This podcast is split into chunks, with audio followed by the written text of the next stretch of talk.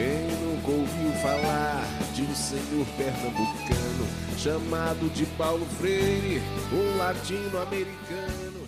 Hundertmal Freire. Dialogos Centenario Paulo Freire. Der Podcast des Paulo Freire Zentrums. In Österreich wurde im Schuljahr 2018-19 das Sprachfördermodell der Deutschförderklassen eingeführt. Das ist ein Modell der Sprachförderung, das eine separate Beschulung von Kindern mit angenommenerweise ungenügenden Deutschkenntnissen in Deutschförderklassen oder Deutschförderkursen vorsieht. Das sind dann bei den Deutschförderklassen 15 bis 20 Stunden die Woche, also ein erheblicher Teil, wenn nicht fast die gesamte Schulzeit oder Deutschförderkurse sind nur sechs Stunden pro Woche. Die Einführung dieser Deutschförderklassen wurde vielfach kritisiert, weil das Modell keineswegs dem entspricht, was die Forschung heute über Spracherwerb, über Mehrsprachigkeit, über Deutsch als Zweisprache weiß. Es widerspricht eben den evidenzbasierten Erkenntnissen zur Förderung der Sprachentwicklung, wie sehr vieles in der Schulpolitik.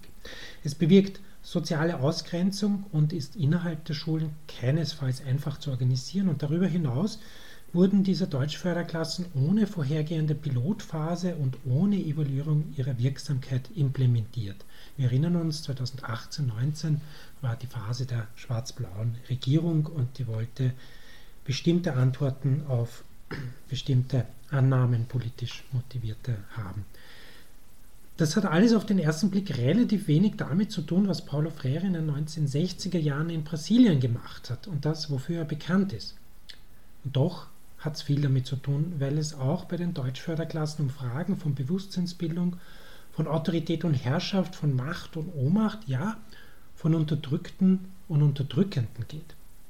Dahinter steht die Frage, wer eigentlich das Subjekt von Lernprozessen ist. Ist es eine didaktische Logik? Ist es die implizite Logik der Schulbürokratie? Ist es der Diskurs von sozialer Exklusion und Ausländerfeindlichkeit, die der Erhöhung des Selbstwerts den Angehörigen der Mehrheitsgesellschaft dient? Oder sind es die direkt am Bildungsgeschehen beteiligten Personen, die Schülerinnen und Schüler, die Lehrkräfte und deren unmittelbares Umfeld? Darüber möchte ich heute mit Lili Peyer sprechen, die sich mit dieser Thematik in Theorie und Praxis befasst hat. Lili Bayer ist Fellow von Teach for Austria, jener Organisation, die sich um die Verbesserung der schulischen Bildung im Pflichtschulbereich bemüht, indem sie begabte Studierende diversester Hochschulstudien, nicht Lehramtsstudien, in Schulen schickt und dazu ausbildet und dabei begleitet. Bayer ist Studierender der internationalen Entwicklung an der Universität Wien und hat sich im Rahmen einer Lehrveranstaltung intensiv mit Schülerinnen einer Deutschförderklasse befasst und mit diesen gemeinsam erforscht und erhoben, wie es ihnen denn eigentlich damit geht, also sozusagen die Mikroperspektive dieser pädagogischen Maßnahme eingefangen. Sie arbeitet als engagierte Lehrerin in einer Mittelschule im 21. Wiener Gemeindebezirk und setzt sich für Bildungs- und Chancengerechtigkeit für alle Kinder in Österreich ein. Danke, Lili Bayer, dass du dir Zeit genommen hast, mit uns darüber zu reden, was Deutschförderklassen sind, wie das läuft, was deine persönlichen Erfahrungen damit sind in der Schule, in der du gearbeitet hast. Ähm, zunächst einmal, was sind denn eigentlich so deine spontanen Assoziationen, wenn du diesen Begriff hörst? Meine ersten Assoziationen, wenn es zu Deutschförderklassen äh, kommt, ist, würde ich sagen, ich finde es eigentlich ein sehr einfältiges und unkreatives Modell der Sprachförderung. Ich denke mir, wenn man, wenn man sich das vorstellt, dass man quasi 20 Stunden die Woche in der Schule ähm, nur Zeit damit verbringt, eine Sprache zu lernen und das eigentlich unfreiwillig, dann muss das für Kinder ziemlich öde sein. Ähm, Du hast selber Erfahrungen gemacht mit Deutschförderklassen und bist in einer solchen gestanden. Ich glaube, das kam kurzfristig überraschend zustande. Äh, was, was sind denn da so die Dinge, die dir zunächst aufgefallen sind, im Kontrast auch zu den normalen Klassen, die du vorher gehabt hast oder parallel dazu? Mm, einerseits in der Schule, wo ich arbeite, das ist prinzipiell eine Schule der Vielfalt. Also es ist sowohl die Deutsch-Förderklasse sehr vielfältig, da gehen ganz verschiedene Kinder aus ganz verschiedenen Kulturkreisen mit ganz verschiedenen sprachlichen Hintergründen hin. Und das ist auch in den meisten anderen Klassen so. Aber in Deutsch-Förderklassen heftet den Kindern natürlich ein gewisses Stigma an, nämlich ähm, dieses Stigma eigentlich ungenügend zu sein, ungenügend in eine Regelklasse aufgenommen zu werden, anders zu sein als die anderen. Und ich glaube, dass es für Kinder ganz, ganz wichtig ist, dass ähm, Lernen mit positiven Gefühlen verknüpft wird, positiven Erlebnissen. Ähm, und natürlich glaube ich, dass eine Deutschförderklasse es erschwert, ein positives Lernumfeld zu schaffen, weil eben dieses Stigma schon von vornherein anheftet. Die Stigmatisierung, wie kommt die zustande eigentlich vom Formalen? Wie können wir uns das vorstellen? Da gibt es ja diesen Test, der die Einschätzung macht. Was hast du da für Erfahrungen gemacht? Mit dem MIKD-Test heißt der. Der MIKD-Test, ähm, da muss ich gleich mal von Anfang an sagen, ich bin keine Spezialistin für den MIKD-Test. Also ich, ich ähm, weiß wenig über den Inhalt dieses Tests. Und das ist die Folgen. Genau, sondern gehabt. eher die, über die Folgen. Auf der einen Seite sehe ich den Test problematisch, ähm, weil es eine Momentaufnahme ist. Das ist auch bei Schularbeiten und bei Tests so.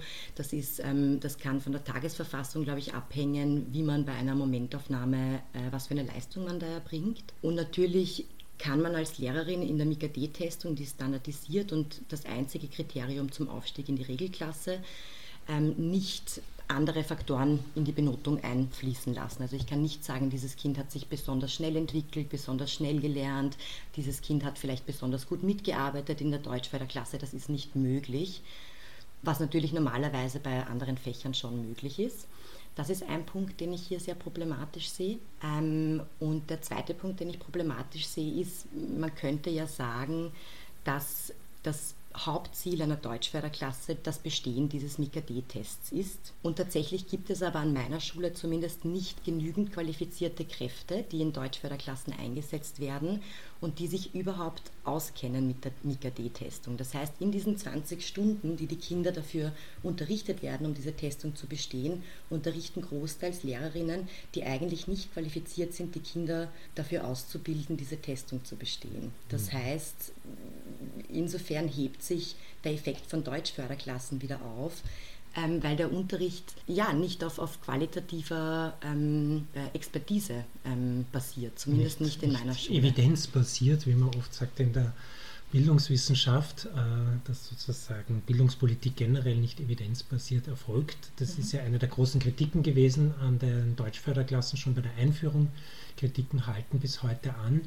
Fairerweise muss ich jetzt erwähnen, dass Bildungsminister Polaschek erwähnt hat oder die Pläne erwähnt hat, äh, den MIKAT-Test zu überarbeiten. Aber was genau das heißt, wissen wir noch nicht, ist, ist nicht bekannt gegeben worden.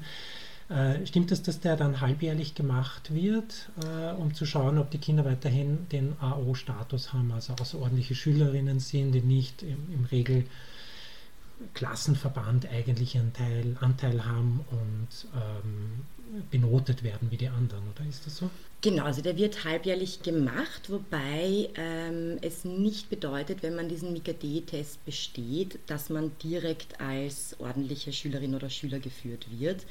Es ist momentan so, dass die meisten äh, Kinder von Zuwanderinnen oder Kinder ohne äh, ausreichende Deutschkenntnisse mindestens ein Jahr lang als AO-Schülerinnen geführt werden müssen, auch wenn sie diese MIKD-Testung theoretisch nach einem Monat bestehen würden. Das heißt, sie dürften innerhalb von einem Jahr trotzdem nicht äh, benotet werden in ihren Zeugnissen. Also. Mhm. Und das wird durchgeführt. Ähm, wenn man den schafft, dann steigt man in, also dann kommt man in die Stammklasse, in die Regelklasse, kann eventuell noch extra Förderunterricht ähm, in Anspruch nehmen, aber man wird dadurch nicht automatisch als, als benotete Schülerin, als ordentliche ja. Schülerin geführt. Jetzt würde mich ja sehr interessieren, wie es den Schülerinnen eigentlich so geht damit. Nicht? Weil so mhm. auf der Makroperspektive mit Blick auf das Ganze ist die Problematik reichhaltig immer wieder angesprochen worden von Bildungsexpertinnen und Bildungsexperten. Aber äh, in, du hast ein Projekt gemacht, wo du auch geschaut hast, wie erleben das eigentlich die Schülerinnen und Schüler? Ähm, wie geht es denen damit so allein Begriff AO-Status oder einen Test äh, machen zu müssen oder in Deutschförderklassen doch relativ viele Stunden in der Woche zu verbringen. Wie schaut es dann aus, so emotional für die? Aus meinen Erfahrungen ähm, sind die meisten ähm, Schüler und Schülerinnen nicht gerne in der Deutschklasse. Also sie bevorzugen es, äh, mit den ähm, Kindern aus der Stammklasse eigentlich am Regelunterricht teilzunehmen sie gehen gern turnen, sie gehen gern Musik machen, sie würden gerne über das Universum lernen, ähm, was ihnen dadurch eben oft äh, verwehrt bleibt, leider Gottes. Ähm, es gibt ganz vereinzelt Kinder, die mir gegenüber gesagt haben, sie genießen das, in der Deutschförderklasse zu sein. Ah, immerhin. Einige Genau. mögen's. Wieso mögen die das? Nachdem es natürlich sprachliche Barrieren mit den Schülerinnen gibt, fällt es ihnen das oft schwer äh, auszudrücken. Also ich habe versucht, mit ihnen darüber zu sprechen. Meine Vermutung ist natürlich, dass das zusammenhängt, je nachdem, wie gut man sich mit den anderen Kindern in der, in der Regelklasse versteht. Okay, also so gruppendynamische. Gruppendynamische, genau, Faktoren, die da reinspielen. Es gibt ein paar lustige Anekdoten oder auch eigentlich besorgniserregende Anekdoten. Vielleicht zuerst eine lustige, die ich habe. Ähm, Das sind wir dankbar Genau. bei dem ernsten Thema. Es gab einen Schüler, mit dem ich einen sehr guten Draht hatte, weil ich immer wieder in Pausen mit ihm Ukulele gespielt habe und das hat ihm irrsinnig Spaß gemacht. Und er ist irgendwann am Gang in der Pause zu mir gekommen und hat mich gefragt, Frau Peyer, seit wann sind Sie denn in Österreich? Und ich habe daraufhin geantwortet, bisschen ver verblüfft so, ähm, seit, seit immer, ich bin hier geboren. Und er hat mich dann angeschaut, fragend, und hat gesagt, das habe ich ja noch nie gehört. Ähm, wir haben dann beide gelacht, ich habe ihn gefragt, wie es ihm geht, und er hat gesagt, danke, sehr gut. Und das zeigt ein bisschen, dass, sie, dass diese Kinder wenig damit in Kontakt kommen mit eben deutschsprachigen, muttersprachlichen Leuten, mit Leuten, die hier aus Österreich sind und dass sie sich eben hier in einer sehr segregierten Gruppe befinden. Und das, glaube ich, ist sehr problematisch. Segregation, der große Begriff dazu, dieses Genau. Ausschließen von Schülerinnen aus dem normalen Umgang mit anderen Kindern. Ja. Genau.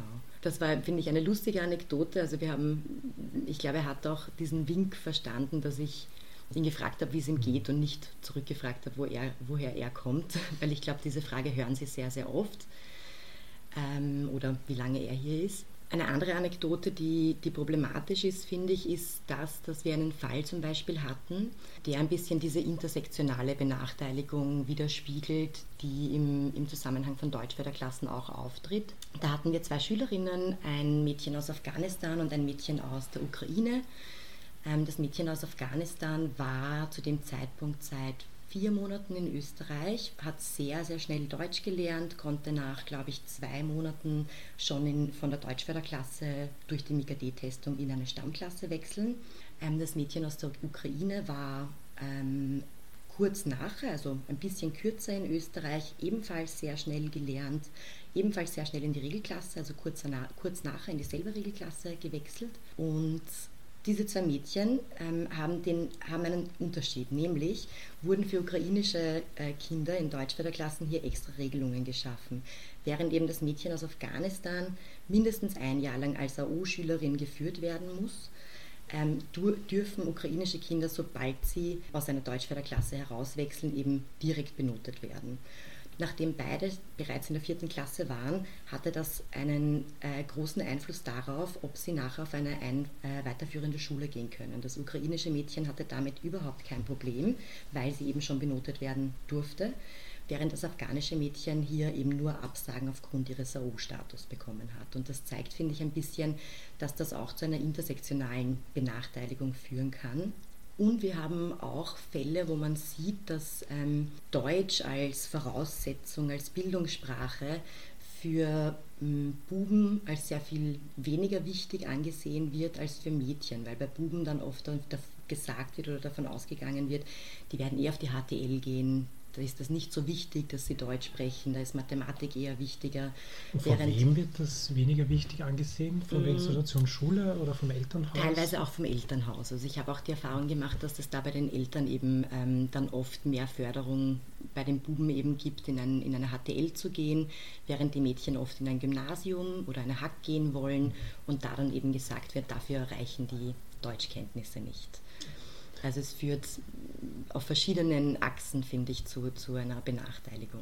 Und das dreht sich dann nicht um, dass es dafür mehr Förderung gibt für Mädchen, damit sie sozusagen Genau. sprachliche Kompetenzen besser erwerben können, um ihre traditionell sozialen äh, Pflichten besser erledigen zu können, könnte man ja weiter denken. Das Beispiel zeigt sehr klar, dass es da Ungleichbehandlung gibt äh, vor dem Hintergrund politischer Entscheidungen. Und wie geht es dem Mädel damit eigentlich? Ist sie dann komplett fertig gewesen ähm, im Hinblick auf diese Erfahrung? Also gerade wenn sie weiß, eine andere aus der Klasse kriegt sehr wohl eine Note und kriegt diese Chancen.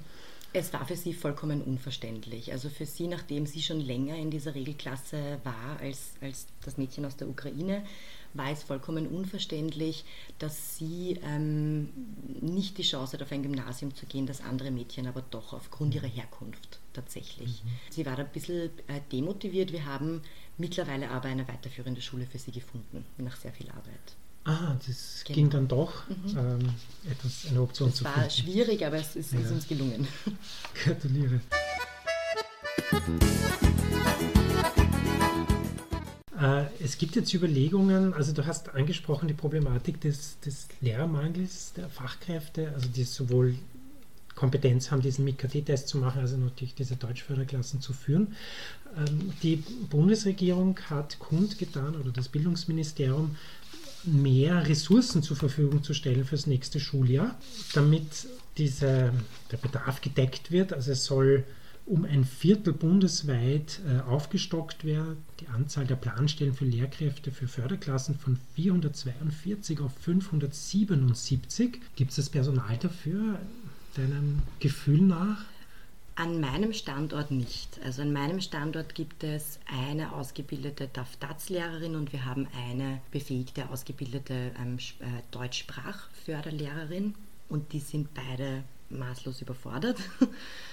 ähm, das heißt, es müsste eigentlich neues Lehrpersonal dafür zur Verfügung gestellt werden oder angefordert werden. Genau, weil momentan ist es so, dass halt oft Lehrer dann zum Zug kommen, die eben nicht nur nicht dafür qualifiziert sind, sondern in den meisten Fällen das auch eigentlich nicht machen wollen, weil sie einfach mit der Aufgabe überfordert sind. Und da kommt es natürlich dann auch wieder, die Kinder spüren das, wenn ein Lehrer ähm, schon mit Überforderung oder einer negativen Einstellung einer Deutschförderklasse oder ähm, der Aufgabe der Deutschförderung ähm, hineinkommen oder den Kindern gegenübertreten, dann spüren die Kinder das und dementsprechend verhalten sie sich auch und, und lernen sie auch, glaube ich. Das sind dann ein Spiegel. Genau. Und, ja. und ich denke mir, ähm, wenn das hier Ressourcen, wenn ich das richtig verstanden habe, zielt das konkret nur auf Deutschförderung ab. Ich glaube, dass es hier einfach wichtiger wäre, ähm, ein bisschen Mut zur Mehrsprachigkeitsförderung zu zeigen. Also überhaupt Mehrsprachigkeit und interkulturelles Lernen, hier Konzepte zu entwickeln und zu fördern. Der niederösterreichische Bildungsdirektor Karl Frittum sagt, ähm, man wird das Personal finden, indem man alles daran setzt, Studentinnen und Studenten der pädagogischen Hochschulen in Niederösterreich für Niederösterreich zu lukrieren, mhm. sprich auch aus anderen Bundesländern anzuwerben. Was hältst du von diesem Vorschlag? So eine Strategie? Momentan sehe ich bei uns, in meinem Standort, eher die gegenteilige Entwicklung, dass uns die Leute aus Niederösterreich abwandern wieder nach Niederösterreich. Also ich kann da nicht viel dazu sagen, aber bei uns wandern sie eher ab, als dass sie hinzukommen. Also es gab Leute aus Niederösterreich, die in Wien unterrichtet genau. haben. Mhm. Jetzt wird es wieder attraktiv in Niederösterreich zu arbeiten. Genau. Ja. Mhm. Aus welchen Gründen auch immer, da kann man jetzt äh, spekulieren. Ähm, du hast jetzt ein bisschen eine Perspektive aufgemacht für einen anderen Umgang mit der Herausforderung Mehrsprachigkeit. Was kann man sich da darunter vorstellen? Was wäre so eine, ja, fast eine Vision des Umgangs mit Sprache? Weil wir, wir diskutieren das ja vor dem Hintergrund, dass es eine unglaubliche Fixierung auf äh, eine Einsprachigkeit gibt, Monolingualität. Deutsch als ja, Deutsch vor Sprache habe ich formuliert. Also das ist ein sehr undeutscher, unkorrekter Satz, aber man hat oft diesen Eindruck, ähm, die Lebendigkeit der Sprache, die Fähigkeit zur Kommunikationsauseinandersetzung, zum Selbstausdruck, zum, zum spielerischen Tun, zum kreativen. Wir denken da auch bis hin zum künstlerischen, literarischen. Das ist lang nicht so wichtig wie sozusagen ein sehr eingeschränkter, funktionaler Begriff von Einsprachigkeit, als wären die Menschen einsprachig gewesen. Das sind sie ja nicht, wenn wir die Menschheitsgeschichte anschauen und in andere Länder äh, schauen. Wie, wie könntest du dir das vorstellen, dass in der Klasse es läuft, in einem mehrsprachigen Konzept, wo du zum Beispiel auch die Sprachen nicht sprichst, die dort sind? Ich glaube, du hast auch wahrscheinlich 10 bis 15 Sprachen in der Klasse gehabt. Also ich habe Erfahrungen mit sehr vielen Sprachen, also nicht nur in der Deutschförderklasse, sondern auch zum Beispiel in der Klasse, wo ich Klassenvorstand bin, ähm, haben wir eine unglaubliche Sprachenvielfalt, die meiner Meinung nach ein riesiges Potenzial eigentlich für Bildung beherbergt. Ähm, ich glaube, dass es eigentlich kein Geheimrezept zur Mehrsprachigkeitsförderung gibt. Es sind ähm, nicht nur verschiedene Schulen, Standorte unterschiedlich, die Schülerinnen und Schüler, die dorthin gehen, sondern es ist auch jede Klasse ähm, individuell. Also ich habe die Erfahrung gemacht, dass manche Methoden, die ich anwende, in einer Klasse sehr gut funktionieren und in der anderen auch wieder nicht. Also ich glaube, es braucht da ein bisschen Mut zu experimentieren mit verschiedenen Methoden der Mehrsprachigkeit. Ähm, haben mir aber ein paar Methoden auch äh, vorbereitet, die für mich sehr gut funktioniert haben bisher. Zum Beispiel habe ich eine Methode, die ich nicht nur in der Deutschförderklasse, sondern auch in anderen Klassen anwende, die nenne ich Sprachenspotlight. Das ist so, dass am Anfang des Jahres oder ähm, einer, eines Semesters zum Beispiel die Kinder Zettelchen mit ihren Erstsprachen, Zweitsprachen oder auch Sprachen, für die sie sich interessieren, in einen Topf werfen und zu Beginn jeder Woche wird dann eines dieser Zettelchen gezogen und diese Sprache wird quasi in das Rampenlicht gestellt. Und das Kind oder ein Kind, das gerne möchte, kann dann den anderen und mir eben verschiedene Wörter beibringen, verschiedene Phrasen über diese Sprache beibringen, kann ähm, was über die Kultur dahinter erzählen, also vielleicht auch über die eigene Herkunft. Und ich glaube, das ist eine ganz schöne Möglichkeit, um die Herkunft der Kinder auch wertzuschätzen und ihren Platz in unserer Gesellschaft einzuräumen. Das meiner Meinung nach hat das sehr gut funktioniert. Das gefällt das ist wirklich ein, ein, sehr schönes Konzept, weil es so Rückenwind gibt auch. Ähm, auch Schülerinnen, die ähm, aus Sprachumfeldern kommen, die vielleicht sogar in ihrem Heimatland nicht so positiv konnotiert sind. Nicht? Also das, glaube ich, darf man auch nie vergessen in diesen Diskussionen, dass es ja sprachliche Vielfalt in den Herkunftsregionen gibt und nicht alle sprechen die dominante Mehrheitssprache. Also jetzt denken wir mal an, an türkische Migrantenkinder. Äh, in der Türkei werden 40 bis 50 Sprachen gesprochen. Also Kurdisch, Klassisch wäre sozusagen das bekannteste, aber es gibt da ganz viele andere.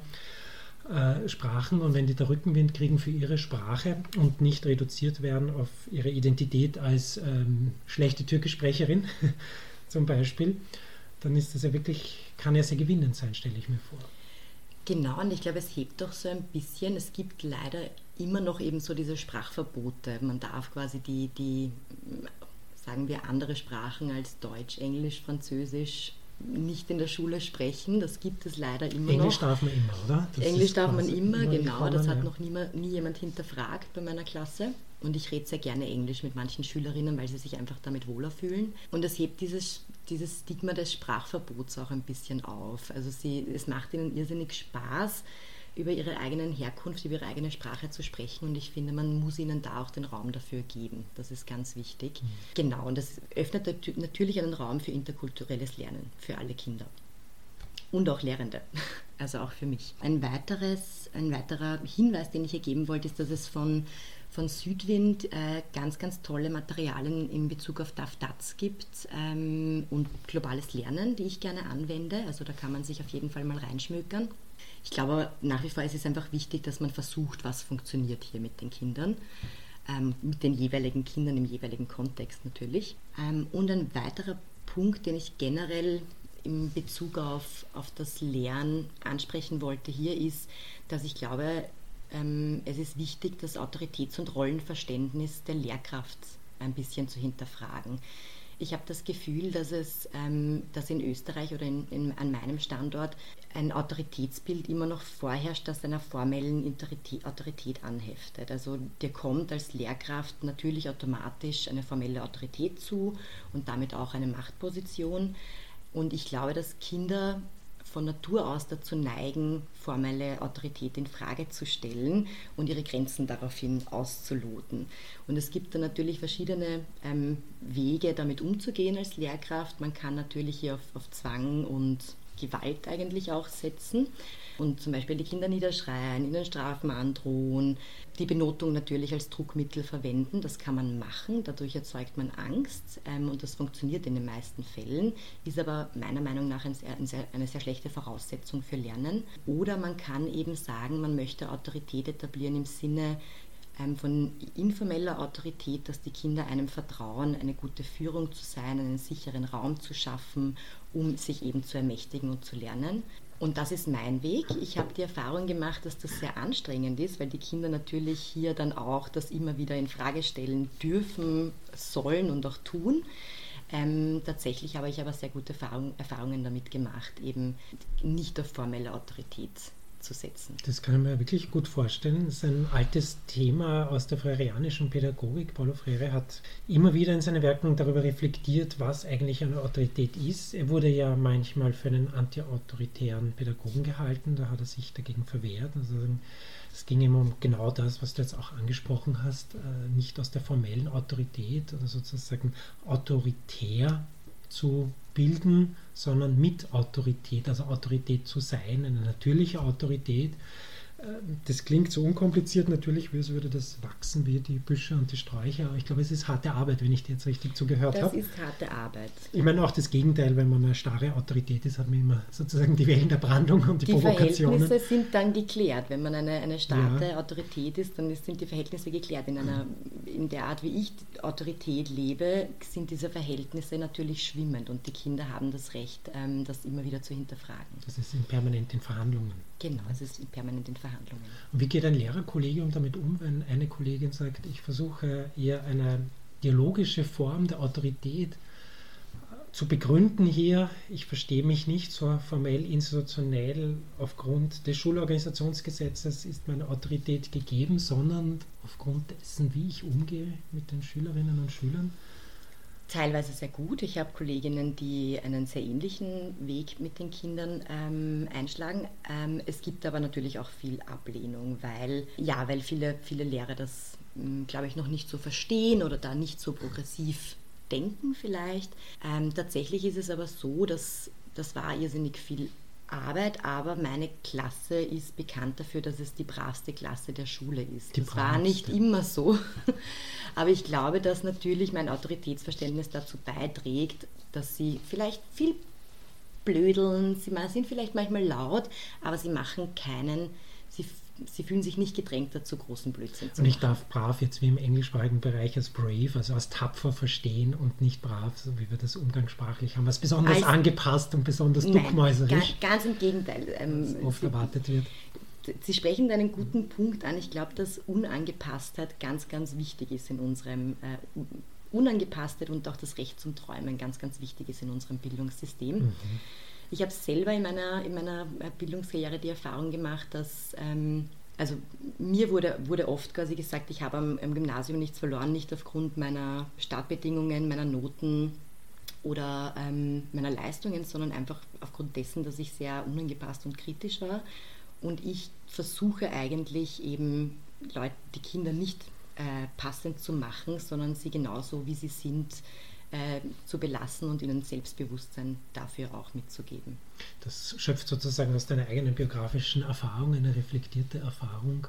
Mhm. das könnte man konzeptionell oder aus dem theoretischen Bereich mit Bell Hooks dann untermauern, die ja vom Teaching to Transgress spricht, also das sozusagen Lehren auch ganz wesentlich die Ermutigung, Grenzen zu überschreiten, einschließen muss. Sonst ist es das eigentlich nicht. Also da, da rezipiert sie und übersetzt sie, aktualisiert sie freirianische Pädagogik. Der hat ja auch ein Buch geschrieben, weil du das Träumen erwähnt hast.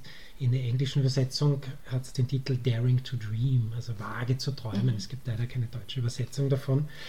Vielleicht darf ich dann nochmal einhaken, weil die Erfahrung, die ich auch gemacht habe mit Deutschförderklassen und in Brennpunktschulen, obwohl ich diesen Begriff sehr ungern sage, vielleicht sage ich ähm, Schulen der Vielfalt. Ähm, Wieso sagst du ungern Brennpunktschule? Das brennt irgendwie so schön. Weil sprachlich. ich glaube, es verschleiert eigentlich die sozialen Ungleichverhältnisse, mit denen wir uns beschäftigen sollten in diesem Kontext.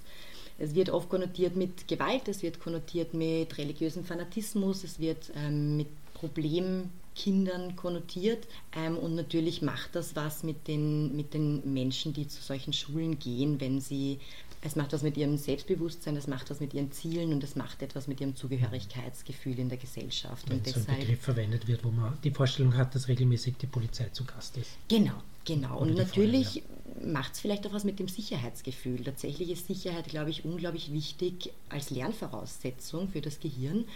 Ähm, und wenn man sich in der Schule nicht sicher fühlt, deshalb wie solche Schulen ähm, in den Medien rezipiert werden, ähm, macht das, glaube ich, einfach was mit dir. Mhm.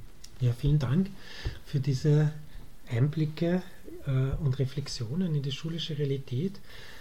Vage zu träumen äh, ist eine starke Aufforderung in einem Kontext, der oft so traumfrei ist. Manchen albtraumhaft vielleicht gar erscheint.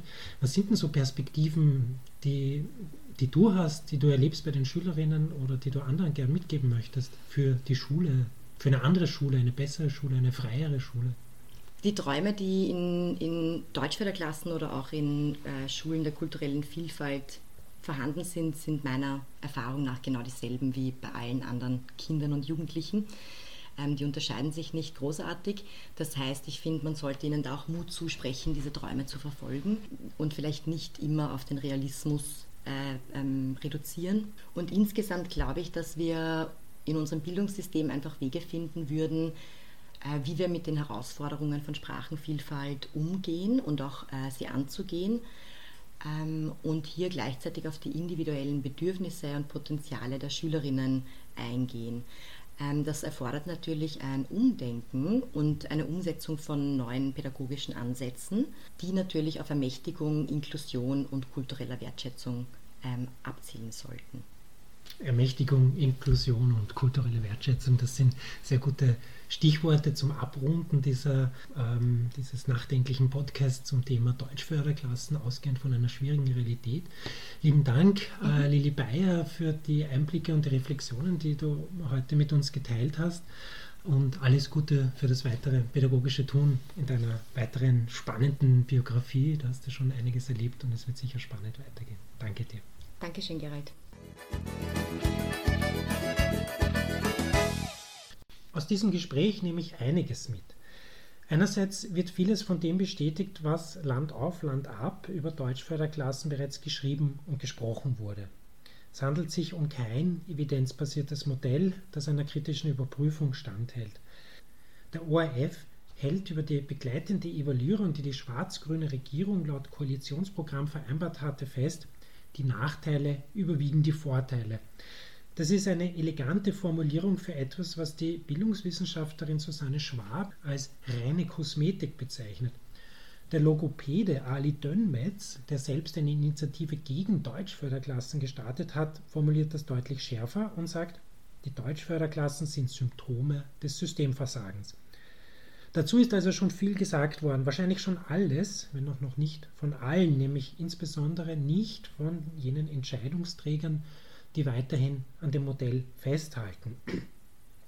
Es stellt nämlich sicher, das Modell, dass die Kinder der Wahlklientel nicht so viel in Kontakt mit fremden, sozial schwächeren, unerwünschten anderen Kindern kommen. Das ist wohl der traurige Kern der ganzen Angelegenheit. Was ich andererseits aber aus dem Gespräch mitnehme, ist doch auch eine ermutigende Perspektive. Es ist nämlich auch, so sagt Lili Bayer, auch in Deutschförderklassen möglich, in einen produktiven Kontakt mit Schülerinnen zu gelangen. Es gibt auch im Regelschulsystem, auch jenseits der Deutschförderklassen, Möglichkeiten, so zu lernen, dass sprachliche Herkunft nicht stigmatisiert wird, sondern Schülerinnen und Schüler da einen Rückenwind spüren. Und es sind viele Lehrkräfte, die das so machen, gar nicht wenige. Manche Schule boykottiert sogar das Modell schlichtweg, lese ich aus den Medien heraus. Das geht dann so, dass einfach kein Bedarf danach angemeldet wird. Damit spart sich die Schule den Aufwand, aber auch die negativen sozialdynamischen Folgen und die Stigmatisierung der betroffenen Schülerinnen. Andere Schulen versuchen aus den Ressourcen, die zur Verfügung gestellt werden, etwas Produktives daraus zu machen. Wir haben in der Sendung Paulo Freires Buch Daring to Dream erwähnt. Das ist ein Buch, das seine Witwe und zweite Frau posthum herausgebracht hat. Eine Sammlung einiger Schriften, Reden und Dialoge Paulo Freires, in dem deutlich wird, dass Freire will, dass die Unterdrückten erkennen, dass die Geschichte nicht determiniert ist, dass sie sich bewusst werden, dass sie in dieser Welt etwas bewirken können, dass sie die Welt verändern können, anstatt sich ihr anzupassen, dass sie in der Geschichte teilhaben können, anstatt ihr unterworfen zu sein. Ich habe eine Rezension zu diesem Buch gefunden von Jim G. von der Arizona State University und er scheint mir als Schlusswort für diese Podcast-Ausgabe sehr gut zu passen. Er schreibt, die kritische Bildungstheorie ist allzu oft in ein intellektuelles Getue verfallen, das sich von den realen Möglichkeiten der Veränderung entfernt hat und hat es somit versäumt, den neoliberalen Fatalismus darüber, wie die Dinge sind oder sein müssen, herauszufordern. Der stets überzeugende und beeindruckende Frere stellt sich dieser Herausforderung und zeigt uns dabei nicht nur die Möglichkeit, sondern die Realität einer Pädagogik der Hoffnung. Zitat Ende. Danke fürs Zuhören, danke fürs Öffnen für eine Pädagogik der Hoffnung. Ich gratuliere allen, die bisher dabei geblieben sind. Bis zur nächsten Sendung wünsche ich in diesem Sinn viel Mut zum Träumen.